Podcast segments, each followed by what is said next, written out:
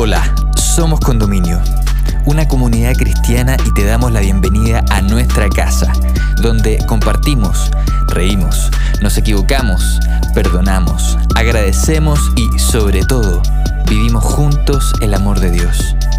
Llegamos a ti con nuestro podcast Programa de Tarde, presentándote el capítulo Hablemos de Autoestima, con la conducción de Bernardita Acevedo y la visita de la psiquiatra Claudia Almonte quien nos entregará consejos acerca de cómo podemos mejorar la percepción que tenemos sobre nosotros mismos. Te invitamos a escucharlo y esperamos puedas disfrutar de este episodio.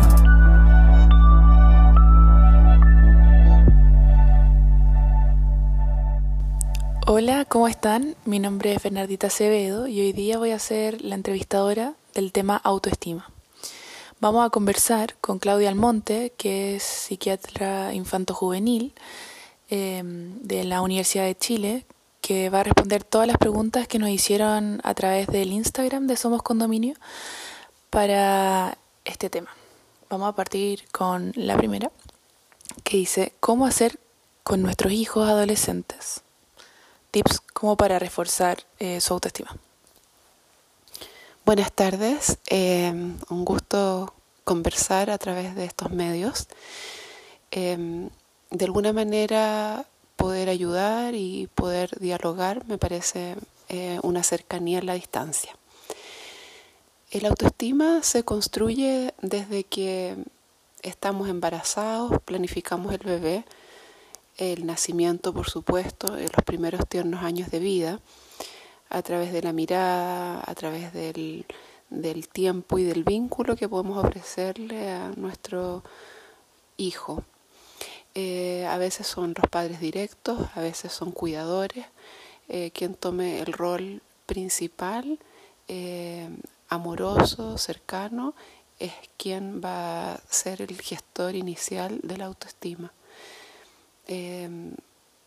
quiero detenerme un poco antes de llegar a la adolescencia, en que eh, relatar que este constructo que es a lo largo de toda la vida, no solamente es marcado en la infancia y la adolescencia, eh, se va a dar en un apego, en una relación eh, estrecha, en un apego, en un vínculo seguro. Es saber que este cuidador mío está para mí eh, me quiere, me ama, en lo bueno, en lo malo, siempre está. Y es el primer logro que tenemos como ser humano en el desarrollo psicológico, la confianza básica, aprender a confiar. Ese cuidador primario es el que va a estar allí llenando aquellas penas, aquellas angustias, aquellas sensaciones corporales displacenteras, eh, al brindarnos el cuidado básico, respondiendo, mirando o a veces dejando llorar. Bueno, y eso se va a ir construyendo con el directo cuidador y con todos aquellos que son relevantes. A veces es una tía, a veces es una nana, a veces es una abuela. Em, los distintos que están disponibles para lograr aquella confianza básica que me va a permitir luego salir al mundo y confiar en las personas confiar que va a pasar el micrero, confiar en que va a haber pan en la panadería, confiar en que mi profesor sabe y me puede enseñar, en fin. En las, este es un paréntesis en las situaciones que vivimos ahora, en que se vuelve hacia atrás a la desconfianza básica, en que todo es peligroso, en que todo es un potencial agente que me haga daño. Eh, Tal vez es la razón por la cual nos sentamos tan carentes, tan desprovistos como un bebé. Eh, volver a construir confianzas básicas es una tarea de toda la vida y sobre todo en esta pandemia, en que podemos seguir confiando, en que podemos seguir contando con el otro. La pregunta, no me he olvidado, son tips para la adolescencia. Em, de pronto quisiéramos simplificar a través de algunas recetas de cocina, puntos que pudieran ayudar a nuestros hijos adolescentes a sentirse mejor con ellos. Pero eh, la introducción un poco mm, latosa que di tiene que ver con mostrar que esto es complejo, que es una red que viene de mucho antes, que no es dar tres consejos eh, como pudiera hacerlo tal vez en otra especialidad de la medicina. Por ejemplo, si tengo un grano, échate ese alcohol, luego una cremita y se te va a pasar. No es así en la psiquiatría ni en la salud mental. Afortunadamente somos una red complejísima de interacciones genéticas, ambientales, culturales, que van a ir cambiando, modificando y que nos dan la oportunidad de, reparar lo dañado, de volver a crecer. Entonces es esperanzador. Pero sí quiero dar algunos tips. Un hijo adolescente está buscando mucho más el autoestima a través de los pares, de los otros de su edad, de la sociedad, eh, como tarea normal en el crecimiento de un adolescente. Los padres tuvimos un rol central en la infancia, los primeros años, hasta la edad escolar, 8, 9 años, fuimos muy centrales y mucho más hasta los primeros 5 años. La socialización, los otros, los eh, amigos, los compañeros, son los que más van a influir a esta altura de la vida en mi autoestima. Sin embargo, podemos seguir influyendo a través de entender este proceso, por ejemplo, eh, y no forzando a que nos sigan contando todo, eh, que tú no eres un buen hijo, respetando sus silencios, respetando sus espacios privados, respetando el encierro en la pieza, diciéndole cuenta conmigo cuando quieres. Y cuando algunas veces se acerca a nosotros a tal vez comentarnos un meme, y yo estoy cocinando o estoy ocupado limpiando el auto, ahí es el momento que tiro todo, dejo mi cocina, dejo mi auto y le pongo atención al meme que aparece tan irrelevante tal vez, pero es su forma de decirme quiero conversar contigo, quiero un tiempo contigo, aprender a leer entre líneas esos acercamientos que de alguna manera me están diciendo quiero pasar contigo. Em, pasar mirando youtubers, influencers junto a ellos, aunque no crucemos ninguna palabra, le estoy diciendo, me importa lo tuyo, eres importante para mí, qué interesante lo tuyo. Y sin criticar, tal vez riéndome, decirme, uy, yo quiero pasar eso, enséñame a hacerlo. Nuestros adolescentes son especialistas en la comunicación, entonces le podemos pedir que ellos sean quienes nos enseñan a nosotros y ellos se van a sentir entonces eh, empoderados y eso es autoestima todo el rato, como un suero de autoestima para ellos. La otra idea que me viene como un tip sería em, de alguna manera em, poder decir cosas también. Me encanta cuando tú eh, me explicas eh, por qué te gusta tanto este amigo, cuéntame de, ese piercing, qué significa para ti eso, em, te teñiste un trozo de pelo de otro color, qué interesante, cuéntame, sin juicios, frente a los adolescentes acercarse sin el juicio, confiando en que nosotros ya le enseñamos nuestro punto, eh, ellos ya saben lo que nosotros pensamos, no repetir una y otra vez, no, cuando yo tenía tu edad o yo, escucharlos a ellos, aplicar las dos orejas que tenemos, eh, más que la boca. Y un tercer tipo, por dar algo, es que si nosotros le decimos que confiamos en ellos y luego cada vez que sale mi hijo, acuérdate que no tienes que tomar alcohol, acuérdate de que no vayas a dejar que alguien te hable, acuérdate que tienes antecedentes de drogas en la familia. ¿Le estoy transmitiendo que confío en él? Preguntémonos. Tenemos que ser consistentes en que lo que decimos, luego también eh, lo actuamos. Aunque yo esté muerto de miedo y angustia que vaya a estar con alguien que lo va a influenciar o se va a tomar una copa, bueno, yo le puedo decir antes que se vaya, confío mucho en ti, te quiero mucho, que disfrutes. Y cuando vuelve a aquel lugar que yo tenía miedo, podré decirle cómo te fue, qué fue lo mejor que pasaste, qué fue lo mejor que, lo más lindo, lo más, la buena conversar, algo o algo que no te gustó no interrogatorio, sino que hablar de los momentos sensoriales, qué fue lo que más te gustó, en fin. Eh, qué interesante lo que nos cuenta Claudia sobre quizás pequeñas cosas que podemos hacer que pueden marcar la diferencia eh, en los jóvenes, que es sumamente importante porque muchas veces no podemos entenderlo. Eh, y aquí nace la segunda pregunta, que también es una preocupación, ¿cómo se puede llegar a un equilibrio y tener la medida justa de autoestima? Porque hay veces que se puede ir a cualquiera de los dos extremos.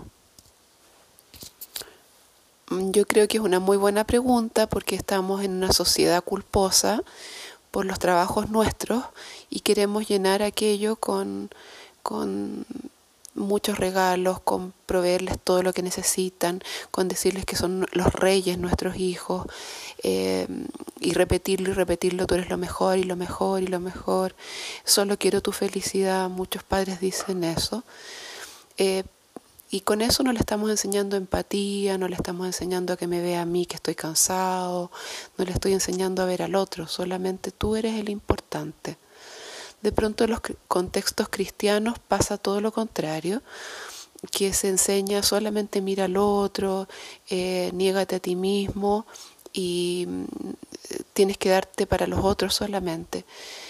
Y allí entonces eh, viene la contraparte, tú eres importante, eres esencial, eh, quiero escucharte siempre, me encanta eh, tu punto de vista distinto que aporta en esta conversación, me encanta tu crítica porque nos hace abrir la mente hacia otros lugares que no habríamos llegado sin tu opinión divergente. valoro mucho eh, cuando tú también expresas tu molestia, porque así voy a cuidar la próxima vez de no herirte. Gracias por expresar lo que te molesta.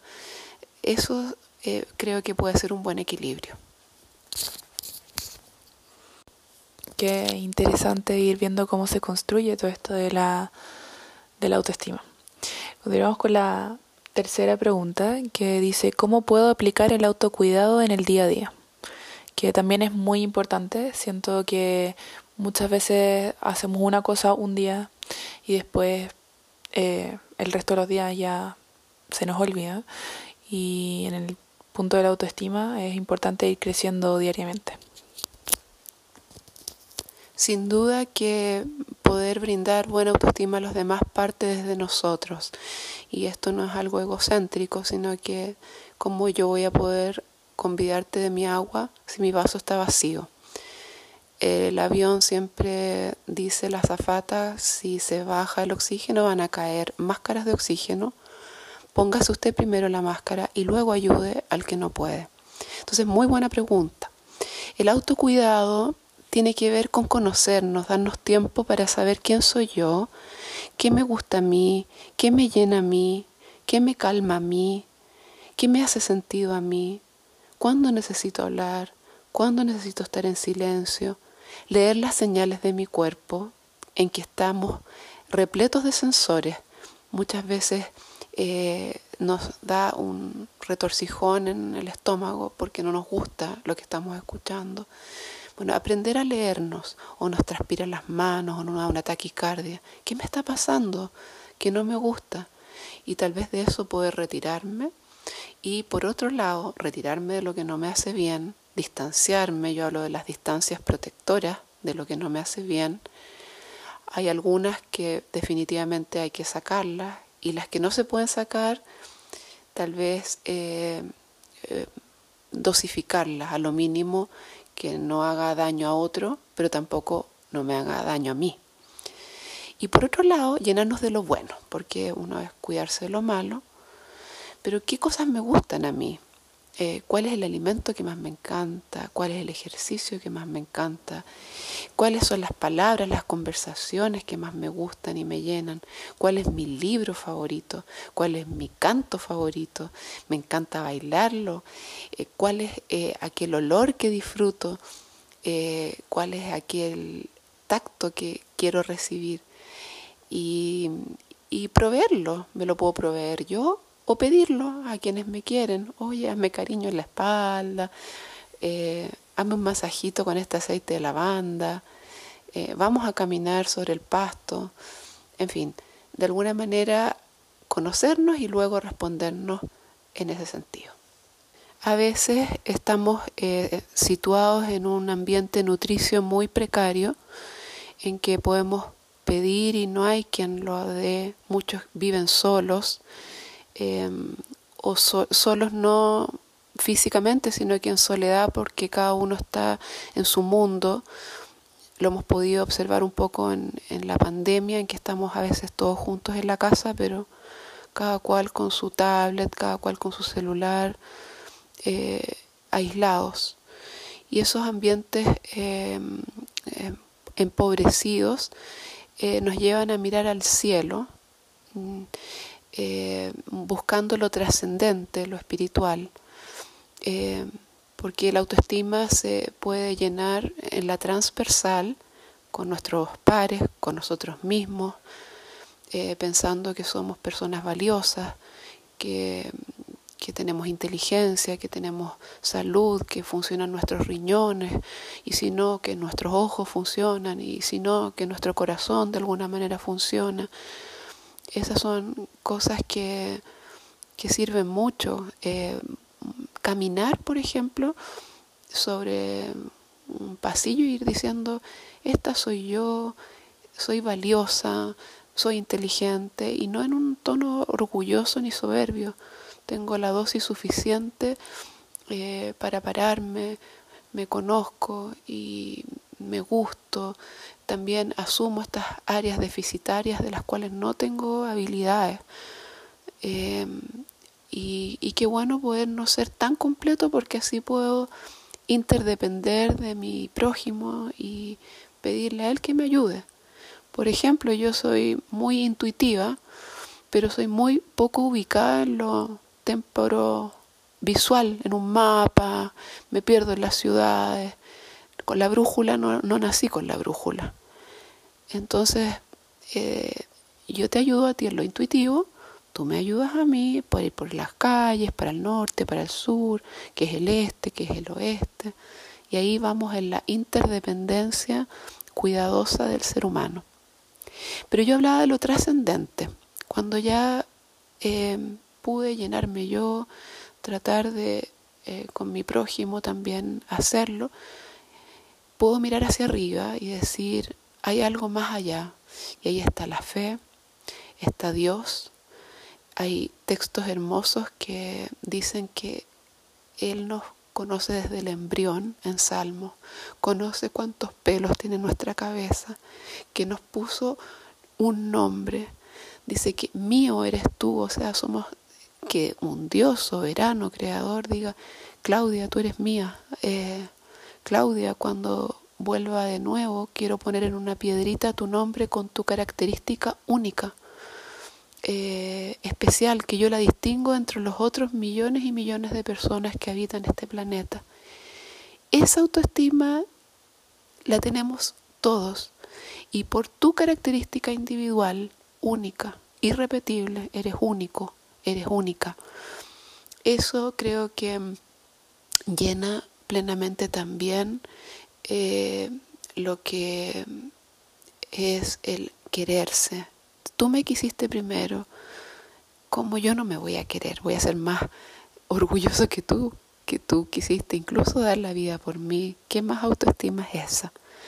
Por tanto, un resumen, mi autoestima la puedo trabajar desde mirarme, conocerme, ser experto en mí mismo, rodearme de aquellas personas que me alimentan, que me ayudan, pedirlo, yo alimentar a la vez, porque al alimentar me alimento, eso es lo inmanente.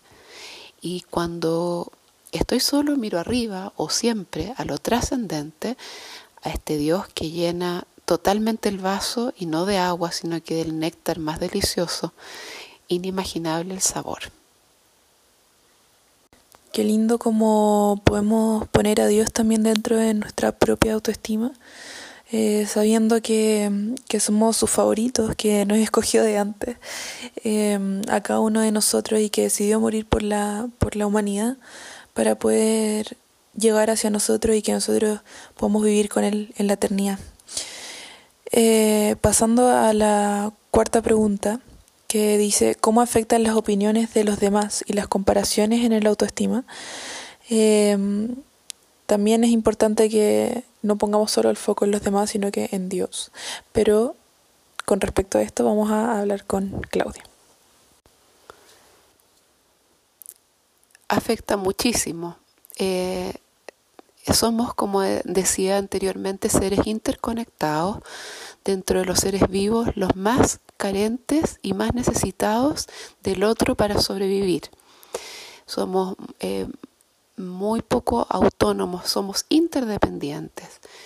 Y hay una base mm, cerebral, neuronal, que explica esto, las neuronas en espejo, que son un grupo de neuronas descritas en el año 2007 por un italiano, Risolati, quien habló de, que, de estas y que si yo tengo alegría y me pusieran unos cables que, miden mi alegría cerebral, y estoy frente a una, persona empática al frente mío, también se va a prender la misma zona cerebral de la alegría, o del miedo, o de la pena.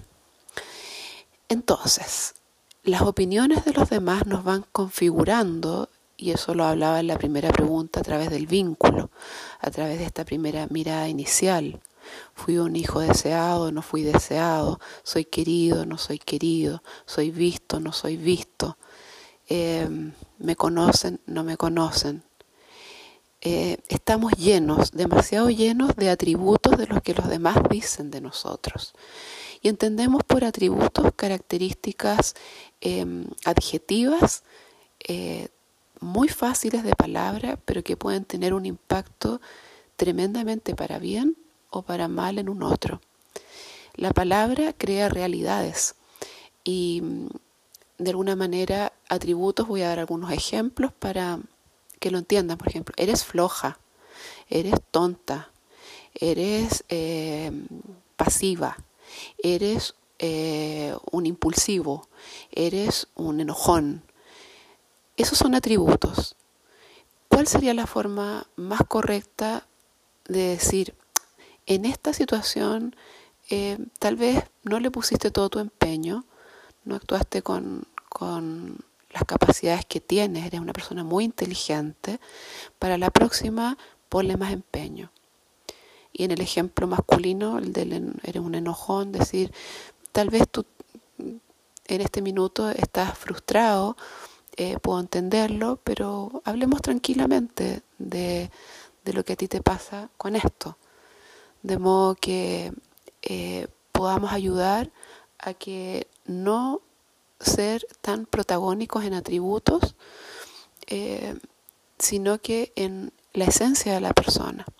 Ahora, lo bueno, porque siempre hay que poner lo bueno, es que aquellas frases que nos marcaron tal vez los primeros años de la infancia o la adolescencia, del no ser visto, del ser criticado o de recibir palabras que no merecíamos o que tal vez sí merecíamos pero que fueron dañinas porque fueron atributos, pueden ser eh, eh, restauradas a través de otro prójimo que sí me pueda ver, que sí me pueda decir, que sí pueda empatizar conmigo, que sí pueda decir, eres una persona brillante, eres muy valioso, eres muy importante en la vida, eres muy inteligente, te admiro no está escrita la, para siempre como condena los atributos, aquellas críticas que nos hicieron tanto daño.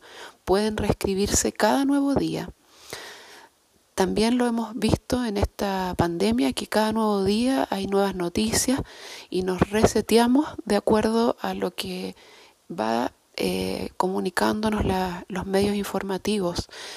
También en esto, cada nuevo día es una nueva posibilidad de verme como una persona eh, merecedora de buen trato y yo también ser un canal de buen trato, de tutor de resiliencia es la palabra eh, más científica, es decir, poder llevar buenas palabras al otro y permitir escuchar al otro sus dolores, No decir eso ya pasó, no, no importa, si ya te trataron mal, ¿qué importa? Si igual son buenos, en fin, tus padres. Muchas veces escuchamos eso. Eh, y con eso anulamos el sentir del otro. Eh, si alguien me está contando algo muy duro, le puedo decir, bueno, ¿y qué sentiste tú? ¿Y qué más te pasó con eso? Qué bueno que me lo estás hablando. A mí no me hace mal. Yo veo en ti otra persona, tienes muchos talentos, muchos dones. Y cada vez que quieras volver a, contarme de esto, aquí estoy para escucharte. Eh, así nos vamos sanando de aquellos atributos que fueron, em, que nos rompieron. Y también escuchar cuando alguien nos dice, oye, tu crítica me hizo súper mal. Y poder decir, perdóname, perdóname, porque aunque hayan pasado años, lo dije esto así, me acuerdo que hice un juicio de ti, eh, te pido perdón porque en la vida me di cuenta que eso hace muy mal, perdóname.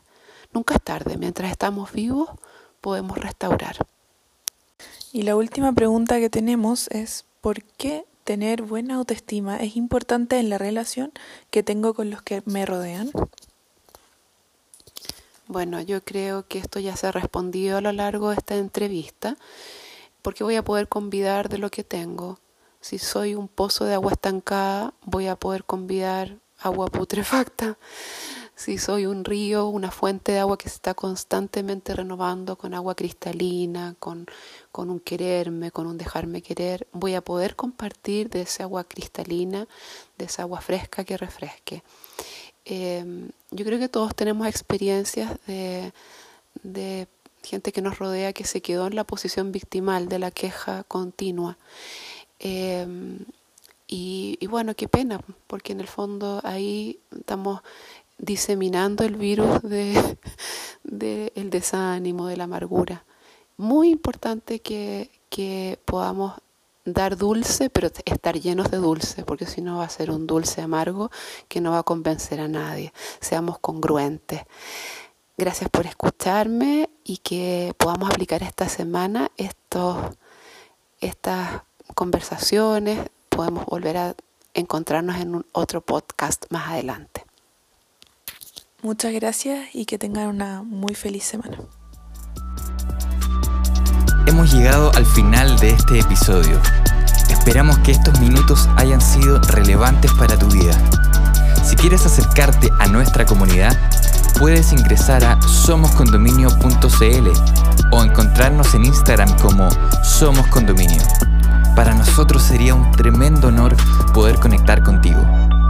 Sigue sintonizando para más episodios y gracias por estar con nosotros.